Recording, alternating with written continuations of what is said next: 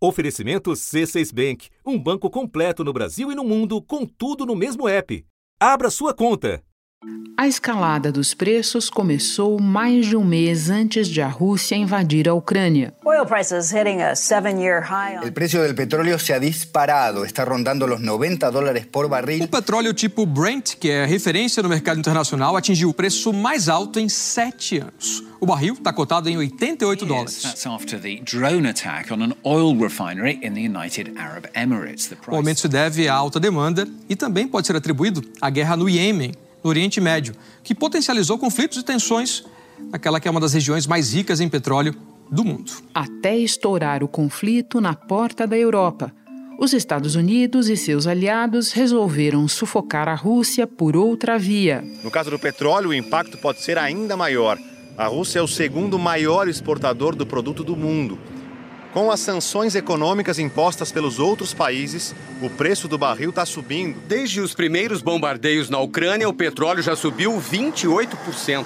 O valor do barril tipo Brent chegou a bater a maior cotação dos últimos 14 anos. Gigantes privados do setor de energia puxaram o movimento. Giant Shell says it will stop buying Russian oil and natural gas and is pulling its services out of Russia.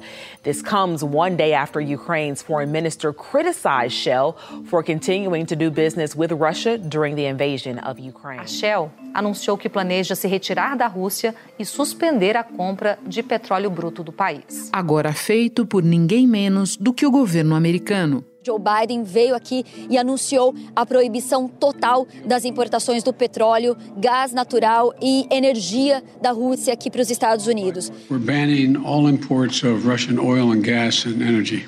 Biden disse que está atingindo a artéria da economia da Rússia. O setor energético, que a gente lembra representa 36% da economia russa, responsável também por mais de 60% das exportações da Rússia. Mas nem todo mundo pode ir tão longe e tão rápido. Os aliados como Alemanha e Holanda resistem. A Europa importa 40% do gás e 30% do petróleo justamente da Rússia. E não seria fácil substituir os vendedores. A Rússia ameaçou cortar o suprimento de gás para a Europa se os países ocidentais levarem adiante o plano de suspender a importação de petróleo russo. Para complicar, outros preços também disparam. Juntas, a Ucrânia e a Rússia são responsáveis por um terço de todo o trigo importado no mundo. E no campo das commodities, o, o trigo teve uma disparada de preços, são os mais altos desde 2008. Trigo que é produzido por Rússia, 24% da exportação mundial do trigo é feita pela Rússia. Uma pressão muito forte, a soja e o milho no maior nível desde 2012 e tudo base da alimentação não só brasileira, mas global, planetária. Da redação do G1, eu sou Renata Loprete e o assunto hoje é o mercado global de energia e alimentos entrando em parafuso por causa da guerra na Ucrânia. As consequências para o abastecimento e para a transição verde de que o mundo tanto precisa. Dois convidados neste episódio: Fernanda Delgado, diretora executiva do Instituto Brasileiro de Petróleo e Gás e professora da Fundação Getúlio Vargas. Ela fala conosco direto de Houston, no estado americano do Texas, onde participa da CERAWeek, maior conferência de líderes da indústria de energia. Depois converso com Lucílio Alves, professor da Faculdade de Agricultura da USP e pesquisador do Centro de Estudos Avançados em Economia Aplicada, o CEPEA quarta-feira, 9 de março. Fernanda, eu começo pela decisão dos Estados Unidos de embargar as importações de petróleo e gás vindos da Rússia. Quando a gente leva em conta que apenas 8% das importações americanas de óleo do país tem essa origem, como é que você avalia o impacto desse anúncio? É um impacto muito mais político e retórico de uma narrativa que tem que ser feita agora no, em um momento muito aquecido, né, em um momento muito nervoso, porque na verdade esse abastecimento russo aos Estados Unidos ele pode ser feito de algum outro país, né? Eu gosto de dizer que os fluxos de petróleo no mercado internacional, de uma forma ou de outra, eles se reacomodam, né? Você pode ter outras capacidades que se reacomodam e oferecem esse óleo para os Estados Unidos. Então, ou os próprios Estados Unidos podem ter um aumento da sua, da sua produtividade a partir do shale, né? Lembrando que quanto mais alto o preço do petróleo, mais investimentos são postos dentro é, é, nesse negócio, né? O petróleo tipo Brent, que é o mais negociado, já passa dos 125 dólares. E há dois anos, só para vocês terem uma ideia, ele estava na casa dos 30 dólares. É uma, uma decisão que está muito mais na, na esfera da narrativa política, é, é, de um discurso político do, do que de um impacto efetivo no abastecimento norte-americano. Ainda falando de retórica e de efeitos reais, o vice-premier russo disse que se os americanos e os europeus optassem por esse embargo, e isso não aconteceu da parte europeia, né? Importante frisar aqui, o preço do barril poderia chegar a 300 dólares. Te parece uma previsão exagerada ou nem? Me parece uma previsão exagerada, né? Como você mesma colocou, para a Europa, esse tipo de embargo ao óleo russo é totalmente inviável agora, né? Eles são muito dependentes das compras, tanto do óleo quanto do gás russo. A produção da Rússia é de 10% do petróleo mundial. É um dos maiores produtores de petróleo do mundo, com capacidade de produção de mais de 10 milhões de barris por dia o país ainda é o maior fornecedor de gás natural da Europa. O bloco europeu, a gente lembra, importa cerca de 40% do gás natural e 25% do petróleo da Rússia, enquanto o petróleo russo representa apenas 8% das importações de petróleo aqui dos Estados Unidos. As alternativas de abastecimento para aquela região apesar de existirem alternativas, elas são limitadas e elas não são elas não conseguem uma resposta no curto prazo, né? É, nem no curto nem no médio prazo. Você precisa toda existe toda uma questão de tempos e movimentos que de, que precisa ser equacionada para você ter esse óleo disponível no mercado europeu. Você tem outros players que podem entrar com essa capacidade de abastecimento, mas eles demorariam um pouco, né? Então, não acredito que a Europa possa se dar ao luxo de fazer esse tipo de, de embargo. Hoje, quem, quem poderia entrar com, com uma capacidade ociosa grande no mercado seria a Arábia Saudita, que é o membro swing da OPEP, né, que tem uma capacidade ociosa maior, podendo entrar no mercado de uma hora ou de outra. Então, a partir do momento que você tiver uma boa vontade e uma discussão com a Arábia Saudita, você pode tentar um reequilíbrio desse mercado. Vamos então para as acomodações de que você falava, lembrando que o preço do barril já vinha subindo com a reabertura da economia, com o reaquecimento da demanda, com restrições de oferta. Você mencionou a Arábia Saudita, o Biden está ensaiando fazer uma viagem tipo Pires na mão até lá. E os Estados Unidos também vêm se movimentando para tentar obter de outros países matéria-prima que compense o embargo russo. Onde é que eles podem encontrar opções de médio prazo? A gente já tinha um desequilíbrio do mercado, o preço já vinha num ramp-up de subida desde o final do ano passado, porque você tem um sequestro da oferta pela OPEP, né? Desde o início de 2020, desde o início da pandemia. A OPEP começou sequestrando do mercado aí 10 milhões de barris por dia, depois arrefeceu um pouquinho. Então você tem um descasamento entre oferta e demanda, uma demanda aquecida no mercado que sai aí da pandemia, retoma investimentos, retoma ciclos econômicos, é, é, investimentos industriais, e você tem uma oferta represada pela falta de investimentos do período mais aguerrido da pandemia e também pelos cortes de produção da OPEP. A Organização dos Países Exportadores de Petróleo propôs a aliados como a Rússia reduzir a produção diária em um milhão e meio de barris. É uma tentativa de segurar a queda dos preços. Por causa da expectativa de que o coronavírus vá afetar a economia mundial, a cotação do barril de petróleo recuou hoje mais de 2%. Quando você tem essa época de preços mais altos, esses investimentos voltam a acontecer em havendo investimentos, você bota óleo para fora, né? É lógico, tem um delay, nada é, é, não é plug and play, não é uma coisa imediata. E você tem essa possibilidade, como você falou, de se passar o Pires e pedir para um reequilíbrio de mercado a partir desse corte de oferta que a própria OPEP fez. para além da OPEP, você teve um anúncio né, do governo norte-americano da possibilidade de desembargar a Venezuela. Numa medida de emergência, uma comitiva americana viajou à Venezuela esse fim de semana para negociar com o governo de Nicolás Maduro. A retirada de restrições americanas à venda de petróleo venezuelano poderia aumentar a produção e fazer o preço baixar. E trazer para o mercado uma capacidade de produção venezuelana que a gente não sabe se existe ainda. A indústria petrolífera venezuelana ela foi completamente deteriorada por toda a questão socioeconômica e política da Venezuela nos últimos anos, né? Mas ainda assim existe é, é, um, uma capacidade muito grande. São, a Venezuela é a maior reserva mundial de petróleo. Isso é uma análise assim na primeira página, né, Renata? Quando você passa para a segunda página, você tem que analisar que a qualidade do óleo russo é diferente da qualidade do óleo venezuelano, que é diferente da qualidade do óleo americano, que é diferente da qualidade do óleo árabe, e isso tudo tem um impacto no refino. Então, não necessariamente é, o óleo que vai ser refinado por uma determinada refinaria, ele, ele serve para substituir o, o, óleo russo. Agora, Fernanda, quando a gente olha mais adiante no tempo, e especificamente para a União Europeia, que vem manifestando o desejo de se tornar independente dos combustíveis fósseis da Rússia até 2030. A gente vê dois tipos de análise no momento.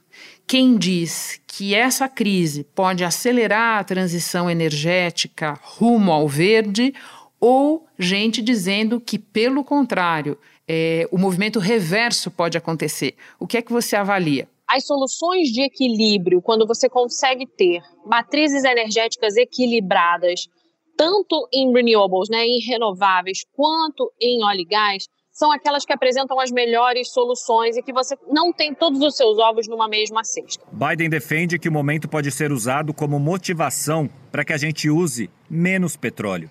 Ele disse: Isso deveria nos motivar a acelerar a transição para a energia limpa. Se nós pudermos fazer isso, não nos preocuparíamos mais com o preço do combustível na bomba no futuro, disse Biden, que completou. O petróleo deixaria de ser uma arma de guerra. Então, eu acredito que as duas formas de raciocínio são corretas tanto em que aceleram-se os investimentos em energéticos renováveis, porque você tem preços muito altos de petróleo, o que, o que faz com que se pense em alternativas né, à, à gasolina e ao diesel no, no final do dia, mas ao mesmo tempo você volta é, é, você tem economias que vão voltar para estruturas estabelecidas que já, que já tinham sido abandonadas, como por exemplo o carvão. Então, economias que já estavam fazendo phase out do carvão voltam ao carvão porque é barato, porque está estabelecido, ou ao gás natural. Você já tem infraestrutura estabelecida, você já sabe como funciona, você já tem suas térmicas a, a, a gás natural e a carvão. Então, você tem aí um leque de oportunidades para os dois, dois lados, para as duas vertentes, que assambarcam a questão da segurança energética, que hoje é a mais importante. Mais importante do que transição, mais importante é, é, do que até o próprio preço, é a questão de garantir o abastecimento energético para essas populações. Lembrando que a questão energética, quando você fala de Europa, ela tem um peso diferente quando você fala de Brasil porque são economias que passam frio. O primeiro-ministro alemão Olaf Scholz disse que, nesse momento, a Europa não tem como suprir sua necessidade de energia de nenhum outro jeito e que as importações da Rússia são essenciais para os serviços públicos e para o dia a dia dos cidadãos.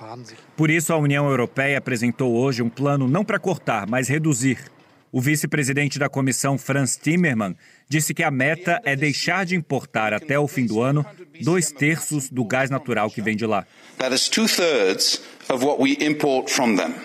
Do outro lado, Putin assinou um decreto hoje restringindo a importação e a exportação de bens e matérias-primas para, nas palavras dele, garantir a segurança da Rússia.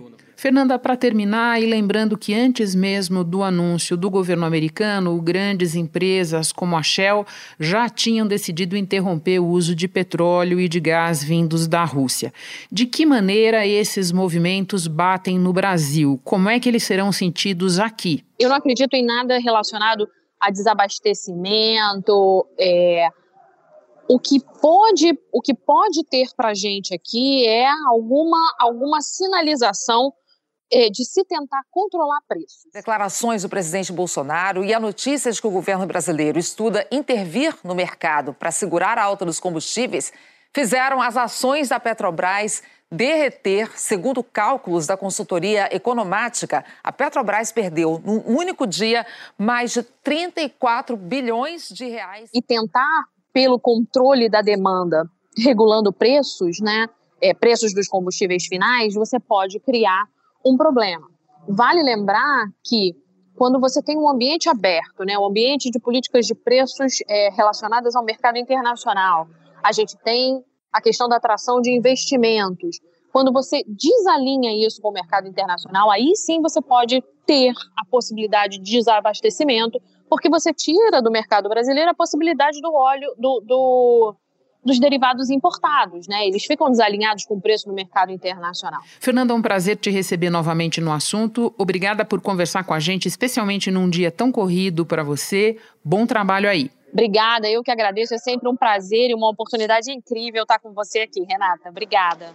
Me espera um instante que eu já volto para conversar com o professor Lucílio Alves.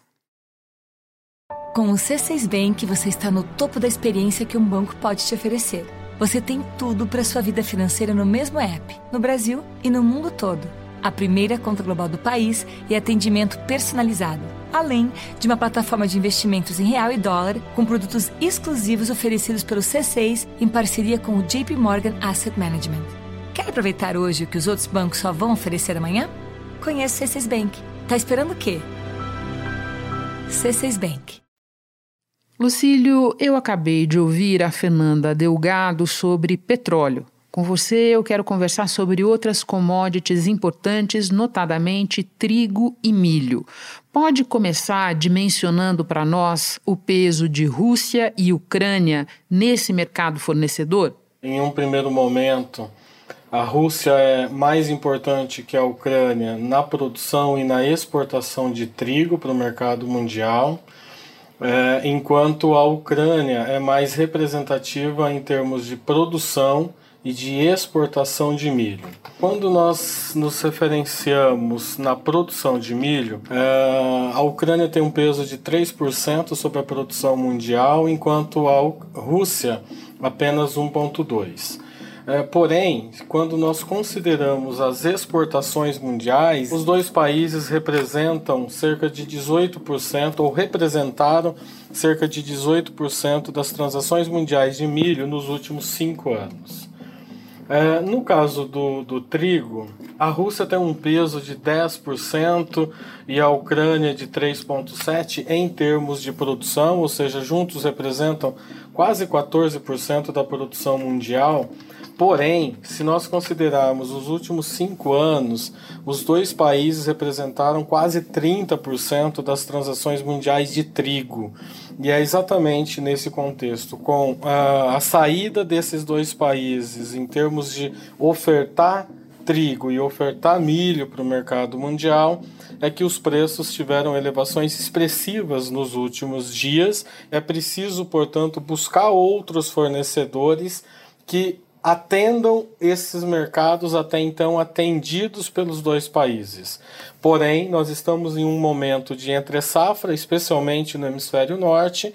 A produção está dada e, e, é claro, precisamos aguardar até uma nova temporada, uma nova safra que vai chegar apenas setembro outubro de 2022 em maior intensidade, para aí sim atender esses mercados internacionais. Lucílio, vamos então para as consequências e eu te peço que me detalhe a questão do preço, por favor, e que me diga também quem será mais impactado e quem, pelo contrário, pode suprir esses vácuos. Do ponto de vista de ofertar produtos deixados, né, é, ou para mercados deixados pela Rússia e Ucrânia, no caso do trigo, nós temos União Europeia, Austrália, Canadá e até mesmo Argentina como importantes fornecedores. É, são os principais players junto com os Estados Unidos e que vão é, ou que precisam atender mercados, por exemplo, de Egito, Indonésia, Turquia, China, é, Algéria, Bangladesh, que são os principais importadores mundiais, colocando aí o Brasil como o oitavo principal importador mundial. Portanto, uh, os países, de um lado, podem se beneficiar de preços maiores caso tenham um excedente, e esses países tradicionalmente emergentes tendem a ser os mais afetados por uma restrição de oferta e preços maiores. Um outro impacto para mostrar para vocês que pode complicar ainda mais a nossa vida quando a gente fala de alimentação. A Rússia é responsável por mais de 20% dos fertilizantes importados pelo Brasil. E um conflito mexe no mercado internacional em contexto de inflações em níveis recordes ao redor do mundo. No caso do milho, a saída da Ucrânia, em especial, vai exigir de que Brasil, Argentina e Estados Unidos tenham excedentes maiores. Só que nós estamos falando de 38 milhões de toneladas que podem ser deixadas de eh, serem exportadas por Ucrânia e Rússia. São volumes muito expressivos que dificilmente nós teremos eh, excedente suficiente para atender. É, no caso do, do trigo, uh, os volumes são ainda maiores, são 59 milhões de toneladas em termos de participação de Rússia e Ucrânia. Então não há esse excedente de forma é, disponível e tão imediata. Nós temos o mercado de trigo, em especial, com elevações de preços superiores a 80% é, desde que iniciou efetivamente a guerra. Por fim, Lucílio, eu quero que a gente se aprofunde um pouco na questão do Brasil, como você disse, um importador de trigo. Como é que essa alta bate aqui para nós especificamente e que outros efeitos poderão ser sentidos aqui? Para o Brasil, Renata, num primeiro momento, realmente o impacto mais importante e mais expressivo deve ser pelo trigo e não pelo milho uma vez que nós precisamos importar entre 45% e 50% do que é necessário para atender a nossa demanda. Eh, os preços na Argentina já sentiram o efeito não tão expressivo como Estados Unidos e Europa, mas já sentiu uma reação muito forte. Portanto, os novos contratos de importação que o Brasil fizer efetivamente virão com é, preços muito superiores e, consequentemente, isso acaba chegando para os produtos derivados, em especial farinha, que vão para o atacado e o varejo, portanto, nós consumidores é, como um todo. De fevereiro para cá, e o trigo mais caro impacta não só no preço do pãozinho ou das massas em geral, mas principalmente na percepção que as pessoas têm da inflação. No Boletim Focus, a previsão para o IPCA foi revisada para cima pela oitava vez seguida, de 5,6% para 5,65%. Outro lado importante é que nós também estamos em uma fase inicial do plantio de uma nova temporada de trigo. A partir de abril e maio, os estados, especialmente da região sul, tendem a cultivar a nova temporada e a expectativa é de que esses preços maiores atualmente, assim como uma expectativa de preços superiores para os próximos meses, também atraiam os produtores para esse cultivo e aí sim, a partir de setembro e outubro de 2022, o Brasil também tenha uma maior oferta e possa exigir uma menor importação nos meses seguintes, diminuindo o impacto da, da, das altas internacionais. Certamente, se nós tivéssemos uma taxa de câmbio inferior, essa paridade não seria afetada na intensidade que nós estamos vendo atualmente. Nós temos uma, um ponto importante é que é, quando se trata das oleaginosas, é, o mercado também é relativamente concentrado e sendo a Ucrânia um importante fornecedor de óleo de girassol, levou a um ajuste de um deslocamento de demanda para o óleo de soja, até porque nós também já vínhamos com uma menor é, oferta de óleo de dendê. É, isso elevou as cotações é, do óleo. Nós temos no Brasil hoje preços recordes para o óleo de soja, é, em um ambiente também que tem reflexo vindo do petróleo. O óleo de soja é a principal matéria-prima para produção de biodiesel, tanto no Brasil, na Argentina e nos Estados Unidos. Açúcar subindo muito pressiona o preço do etanol, porque os usineiros preferem produzir uh, açúcar ao álcool, então o etanol tende a subir, que é um, um, combustível adicionado à gasolina ou que roda o álcool hidratado né, dos nossos automóveis. E a soja, nesse, nessas máximas históricas, também pressiona o biodiesel, que é adicionado também no nosso combustível. Consequentemente, maior preço dos derivados de soja, como óleo, que vai até os farelos, volta também uma reação de preços para a própria soja em grão. O resumo, de forma geral, os produtos agrícolas como um todo acabam tendo um reflexo e certamente isso tende a chegar aos consumidores em semanas ou meses posteriores. Tudo conectado, portanto. Lucílio, muito obrigada por explicações tão claras. Bom trabalho para você aí. Obrigado, Renata. Sempre à disposição. Bom trabalho para vocês também. Este foi o assunto podcast diário disponível no G1, no Globoplay ou na sua plataforma de áudio preferida. Vale a pena seguir o podcast na Amazon ou no Spotify, assinar no Apple Podcasts, se inscrever no Google Podcasts ou no Castbox e favoritar na Deezer. Assim você recebe uma notificação sempre que tiver novo episódio. Eu sou Renata Loprete e fico por aqui. Até o próximo assunto.